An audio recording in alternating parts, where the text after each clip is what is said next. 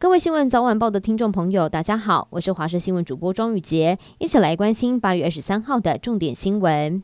杀害两名员警的四十六岁的林姓凶嫌身份背景曝光，原来他是一名台南人，疑似是有宪兵退伍的背景。过去曾经犯下了多起窃盗、强盗案，二零一九年遭到判刑七年十个月的有期徒刑。如今身为明德外役间的受刑人，却在上个星期返家探亲，逾期未归。明德外役间副典狱长透露，林姓男子在服刑期间并没有异状，在他逃亡之后，有试图联系家属，却迟迟找不到人。健保署在罕见疾病的专款上，近年来编列预算超过七亿，尤其今年和前一年相较，增加了十一点七四亿。但是每一年未执行的剩余都超过一亿元，尤其在二零一九年最多高达了十一点二十九亿的预算没有使用，而今年截至八月为止，还有将近十亿的款项没有用。罕病的药物执行更是只有一千三百万元。对此，罕见疾病 SMA 的病友李怡杰在今天是在立法院召开记者会，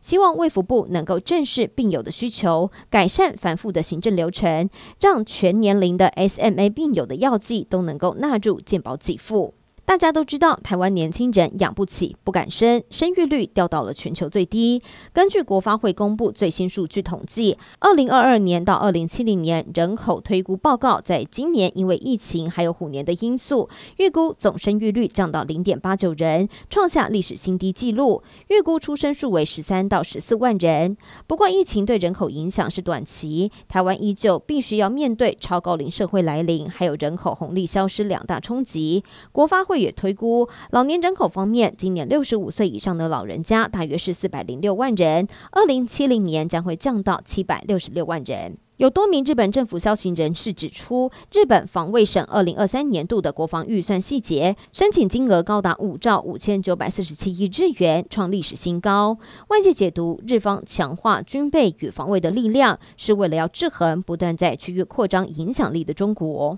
检联追查宜兰县长林姿妙以及县府团队涉贪弊案，经过了超过半年的侦查，在今天起诉。而这一次一共起诉十五人，公务员十人当中包含了县长林姿妙，非公务员有林姿妙的女儿林义玲、地主等五个人。而林姿妙上午则是照常主持县务会议，并没有多做回应。最后来关心天气消息。今天各地大多是多云到晴，而且高温炎热。大台北、花东纵谷还有台东会有三十七度以上高温。中午前后紫外线偏强，外出要做好防晒，避免热伤害。而天气方面，在东南部地区、恒春半岛不定时会有短暂降雨。午后在嘉义以南地区还有山区会有短暂的雷阵雨。而今天晚上开始，受到九号台风马鞍台风的外围环流影响，南部、东半部地区还有东南部地区。会转为有阵雨或雷雨的天气，其中东南部地区还有恒春半岛的降雨会比较持续，雨势偶尔也会下得比较大，要特别留意。